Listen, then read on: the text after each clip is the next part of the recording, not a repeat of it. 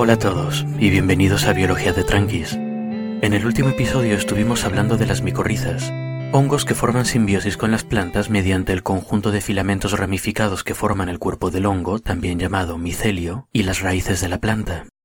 El hongo le pasa a la planta agua y nutrientes varios, que absorbe del suelo en grandes cantidades gracias a su forma especializada, y la planta a cambio le pasa alimento en forma de azúcares, que ella tiene en abundancia gracias a su capacidad de realizar la fotosíntesis. Si no lo habéis escuchado, os recomiendo que lo hagáis antes de escuchar este, porque os ayudará mucho a entenderlo.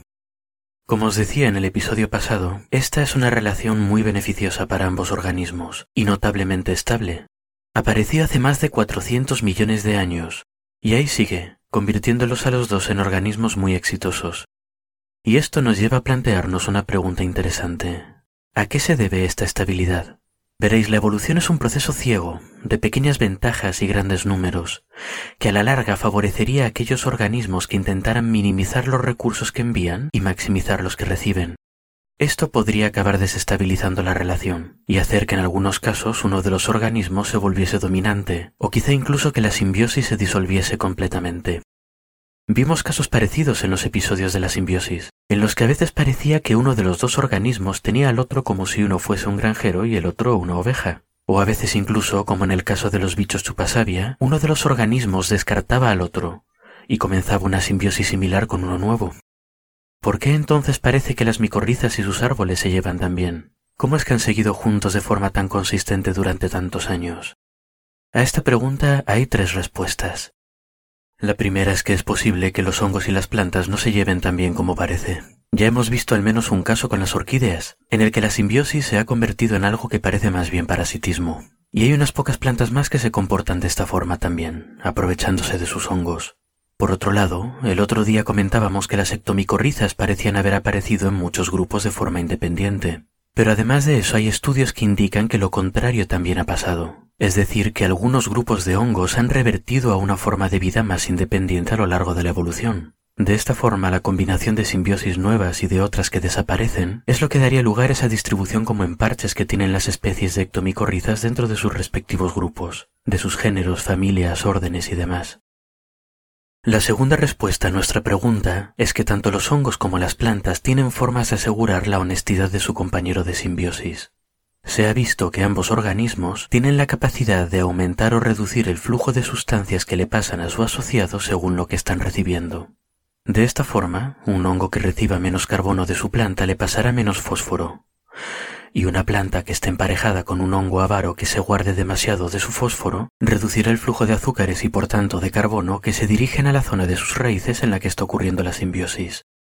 Aunque no conocemos los mecanismos exactos de este proceso y nos queda mucha investigación y mucho jugueteo para encontrarlos, parece que cada uno de estos organismos tiene cierta idea de cuál es el precio por el que está dispuesto a vender los nutrientes que está poniendo en su parte del trato y ajusta el flujo de forma acorde a lo que hace el otro.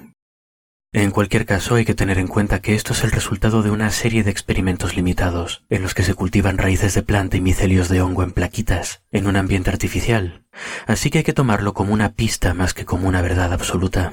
En la naturaleza la situación es demasiado compleja para representarla en un experimento con suficiente limpieza y sin ninguna confusión, y precisamente por eso la naturaleza es mucho más interesante. Y para intentar entender un poco más esta situación natural, pasemos a la tercera respuesta, que es que esta simbiosis, a diferencia de muchas otras, son más bien tirando promiscuas. Cuando hablamos de estas cosas conceptualmente o hablamos de experimentos, puede darnos la impresión de que cada hongo se asocia a una única planta durante toda su vida. Pero si salimos a dar un paseo por el bosque a ver qué se cuece, descubrimos que esto no es así. Para empezar, el micelio de un hongo puede ser realmente extenso, realmente extenso. Se han encontrado hongos cuyo micelio está repartido por cientos de hectáreas de suelo. E incluso cuando no hablamos de estos casos extremos, el área que cubre el micelio puede ser la suficiente para abarcar las raíces de dos o más plantas, con las que puede hacer contacto y realizar el intercambio correspondiente de nutrientes. Y esto además también ocurre a la inversa. Las raíces de una planta cubren mucho terreno, y pueden estar en contacto con el micelio de más de un hongo. Volviendo al laboratorio, hay estudios que han intentado replicar este tipo de situación cultivando raíces con distintas especies de micorrizas. Los investigadores estaban controlando este cultivo y comprobando cuánto fósforo pasaba del hongo a la planta y cuánto carbono pasaba de la planta al hongo. Entre las distintas especies de hongo, como ya se sabía antes del experimento, y de hecho por eso se usaron, las había más o menos cooperativas. Dicho de otra forma, distintos hongos le pedían a la planta distintos precios en carbono por la misma cantidad de fósforo. Sin embargo, cuando se le daba una pequeña vuelta al experimento y se cultivaba más de un hongo con cada planta, ocurría algo muy curioso. Hasta el hongo más tacaño de repente comenzaba a pedir menos carbono a cambio de su fósforo cuando había otro hongo en el cultivo. Puesto de otra forma, la presencia de varios proveedores de fósforo bajaba el precio de este nutriente, mientras que cuando había un único proveedor con monopolio, la planta se veía obligada a pagar lo que le pidiese el hongo que le hubiese tocado, fuese más cooperativo o menos. Pero de nuevo, estos son resultados de experimentos en laboratorio, así que hay que tomarlos con un poquito de prudencia. Pero lo que sugieren es una buena respuesta a la pregunta de por qué la simbiosis entre plantas y micorrizas no degenera en un montón de tramposos evolutivos intentando sacar partido. En un ecosistema dado, cada planta y cada hongo tiene abiertas varias opciones a la hora de intercambiar nutrientes, y puede favorecer uno de sus simbiontes por encima de otro dependiendo de lo cooperativos que se muestren. Según esta teoría, bajo cada pradera y cada bosque existe una especie de enorme mercado de nutrientes, una bolsa de moléculas donde cada organismo ajusta sus precios y busca cooperadores. Esta competición constante entre los distintos candidatos a simbionte mantiene un cierto equilibrio, desincentiva la aparición de tramposos y por tanto perpetúa la existencia y la estabilidad de la simbiosis. Esta es una buena hipótesis para empezar, pero no explica todo. Todavía nos falta aprender mucho sobre los mecanismos exactos mediante los que ocurre el flujo de nutrientes y su regulación por parte de los implicados. Además, hay un factor que complica este modelo del gran mercado subterráneo de moléculas. Y es que si tenemos un hongo que está conectado a varias plantas con las que intercambia nutrientes, eso implica necesariamente que esas plantas están conectadas también entre ellas, con el hongo como intermediario. Y esto hace posible la transferencia de nutrientes no solo entre hongos y plantas, sino también entre plantas distintas. Ya desde los años 80 se venían haciendo observaciones y experimentos que sugerían que podía existir una transferencia neta de nutrientes entre distintas plantas conectadas con el mismo micelio. Pero el estudio de este fenómeno en los últimos tiempos ha experimentado un impulso muy grande gracias a las contribuciones de una bióloga canadiense y amante de los bosques llamada Susan Simard. En 1997, Simard demostró que en condiciones de campo, los árboles pueden intercambiar nutrientes entre ellos a través del micelio de las micorrizas que recorre el suelo. Lo que hizo fue tomar como objeto de estudio varios grupos de plantas jóvenes que se habían plantado hace un par de años. Cada uno de estos grupos consistía en un abedul, un abeto y una tuya. La elección de plantas es importante porque los abetos y abedules suelen crear simbiosis con ectomicorrizas, mientras que la tuya tiene de simbiontes a micorrizas arbusculares. Estos son tipos distintos de hongos simbióticos de los que hablamos el episodio anterior, y normalmente cada planta hace simbiosis con un tipo específico y no mezcla mucho. El experimento en sí consistía en envolver los abetos y abedules con bolsas herméticas, dentro de las cuales se inyectó dióxido de carbono, el ingrediente que usan las plantas para crear azúcares mediante fotosíntesis. El truco es que este dióxido de carbono no llevaba el carbono normal, al que se le llama carbono 12 por su peso atómico. El dióxido de carbono inyectado al abedul llevaba carbono 13 y el del abeto carbono 14. Sin entrar en detalles escabrosos, estos tipos distintos de átomos, conocidos como isótopos, se pueden identificar mediante técnicas de laboratorio, aunque se hayan separado del dióxido de carbono en el que estaban al principio e incorporado a otros compuestos. Incluso si la planta los ha utilizado para construir sus tejidos y crecer, siguen pudiendo ser identificados. Y esto es lo que hicieron Simard y colegas, que después de dejar un tiempo a los árboles absorbiendo isótopos de carbono y haciendo la fotosíntesis, los arrancaron, molieron y procesaron para comprobar las proporciones de cada isótopo que contenían sus tejidos. Se encontró que tanto abedules como abetos, pese a haber estado aislado cada uno dentro de sus bolsas, habían incorporado carbono del tipo que se le había dado al otro árbol, Notablemente las tuyas, que también estaban plantadas cerca, no habían incorporado isótopos, o solo cantidades mínimas. Esto descartaba que la transmisión de carbono estuviese ocurriendo a través del suelo o el aire. La responsable tenía que ser la red de ectomicorrizas a la que el abedul y el abeto estaban conectados, pero la tuya no. De forma todavía más interesante, a veces la transferencia de carbono de un árbol a otro era equitativa, es decir, cada árbol incorporaba a sus tejidos una cantidad de isótopo ajeno similar pero otras las cantidades eran desiguales. Por ejemplo, cuando el abeto estaba en sombra y podía hacer menos fotosíntesis y por tanto asimilar menos carbono, recibía más carbono del abedul del que estaba enviando a cambio. Parece que las micorrizas estaban teniendo un efecto ecualizador, transfiriendo nutrientes de lugares donde había más a lugares donde había menos. Desde entonces estos resultados llevaron a Simard y a otros científicos interesados en el tema a estudiar de forma más detallada el papel que tenían las micorrizas en la comunicación de plantas, y lo que llevan descubierto hasta ahora es fascinante. Estas comunicaciones no son cosa de dos plantas solamente. Un hongo puede conectar varias plantas vecinas, que a su vez pueden estar conectadas por otro hongo con otras plantas un poco más allá, que también tienen sus propias micorrizas y sus propias conexiones. El resultado final de esto es una extensísima red que puede conectar todas o la gran mayoría de las plantas del bosque las unas con las otras y con otros organismos que viven en el suelo, que facilita interacciones entre ellos y que es un factor clave en la estabilidad de un ecosistema. Entre otras cosas, esta red de transporte y comunicación, este bosque boca abajo, facilita el flujo de agua y nutrientes desde árboles más viejos a árboles recién establecidos, dándoles un empujón muy útil a la hora de crecer. El transporte neto de nutrientes también puede ocurrir entre distintas especies de árbol según las condiciones externas. Por ejemplo, un árbol perenne puede recibir de la red más de lo que aporta cuando otros árboles le hacen sombra en verano. Pero puede que en invierno, a cambio, está aportando más de lo que recibe cuando otros árboles pierden las hojas y se encuentran con déficit de carbono.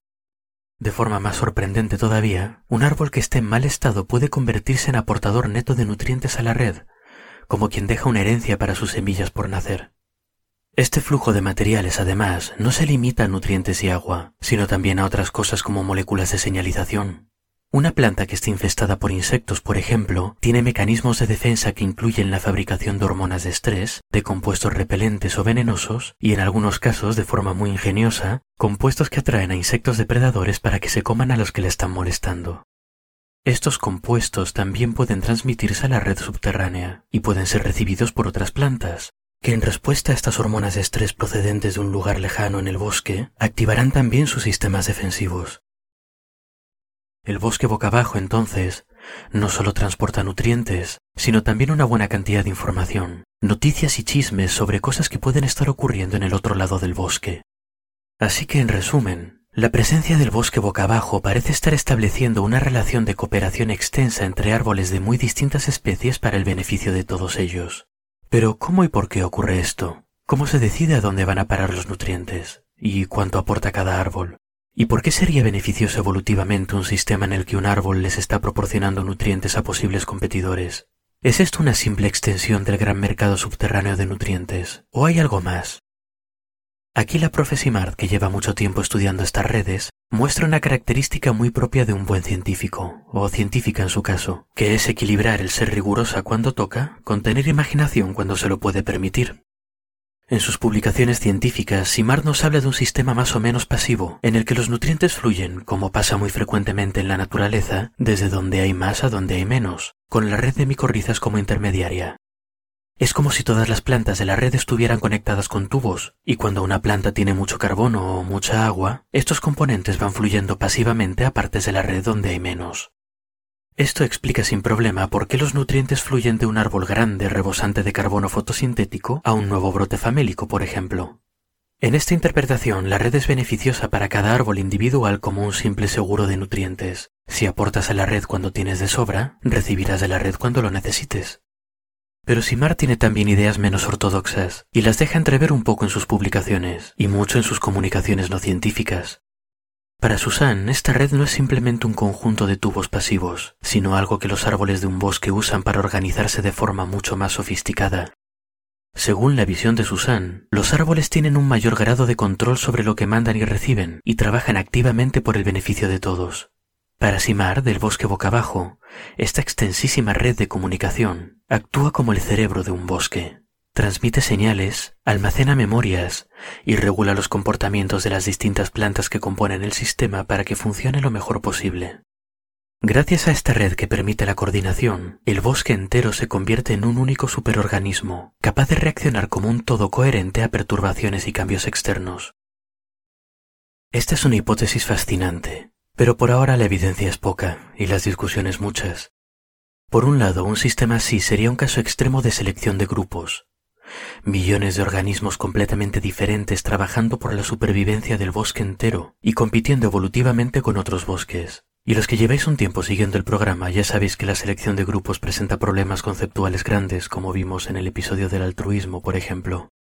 Además, esta visión de las redes de micorrizas relega a los hongos a un papel pasivo, de simple conducto que los árboles usan para comunicarse y cooperar. Cuando, como hemos visto antes en este mismo episodio, tanto los hongos como las plantas tienen cierto grado de control sobre los nutrientes que aportan, y hay distintos tipos y especies de micorrizas que no necesariamente son cooperativas entre ellas, ni comunican los mismos árboles.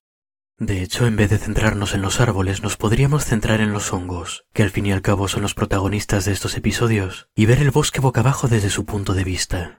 Desde esta perspectiva, son los hongos los que controlan el flujo de nutrientes e información desde su submundo, como los jefes de la mafia del bosque. Cada árbol individual puede controlar qué nutrientes aporta el hongo, pero una vez lo hace no puede controlar a dónde van. Quizá a los hongos les interesa estar conectados a la mayor cantidad de árboles sanos posible, para recibir carbono a buen precio, y también a árboles de distintas especies, para no jugarse toda su simbiosis a una única carta que pueda desaparecer con una plaga. Quizá por eso les pasan carbón a los árboles jóvenes, invirtiendo en su futuro. Quizá por eso se esfuerzan en retirar nutrientes de árboles moribundos sin fuerza para resistirse, para dárselo a otros que lo puedan aprovechar más. Quizá todo el bosque es un enorme jardín, atendido cuidadosamente por los hongos del bosque boca abajo. ¿Qué pensáis vosotros? ¿Es el bosque acaso un colectivo organizado de plantas cooperativas? ¿Es un jardín de hongos quizá? Será quizá un enorme mercado forestal de nutrientes, en el que plantas y hongos intentan cada uno sacar el mayor beneficio posible de sus simbiontes respectivos?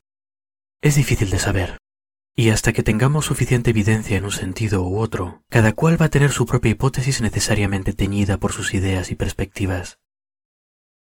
Pero sea como sea, estas extensísimas redes de micorrizas son algo fascinante y aunque las llame bosque boca abajo por ser un poco teatrero, no son solo cosas de bosques. Allá donde haya plantas hay micorrizas y redes de comunicación que conviertan estos ecosistemas en algo mucho más profundo y mucho más complejo de lo que se pensaba hasta hace unos años. Jamás hay que subestimar a los hongos. Con esto acaban los episodios de introducción al reino fungi, y aunque volveremos a ellos, el episodio que viene toca cambiar un poco de tema, aunque todavía no sé de qué va a ir. Hay demasiada biología bonita y demasiado poco tiempo. Hasta la próxima pues, y espero que hayáis disfrutado el episodio.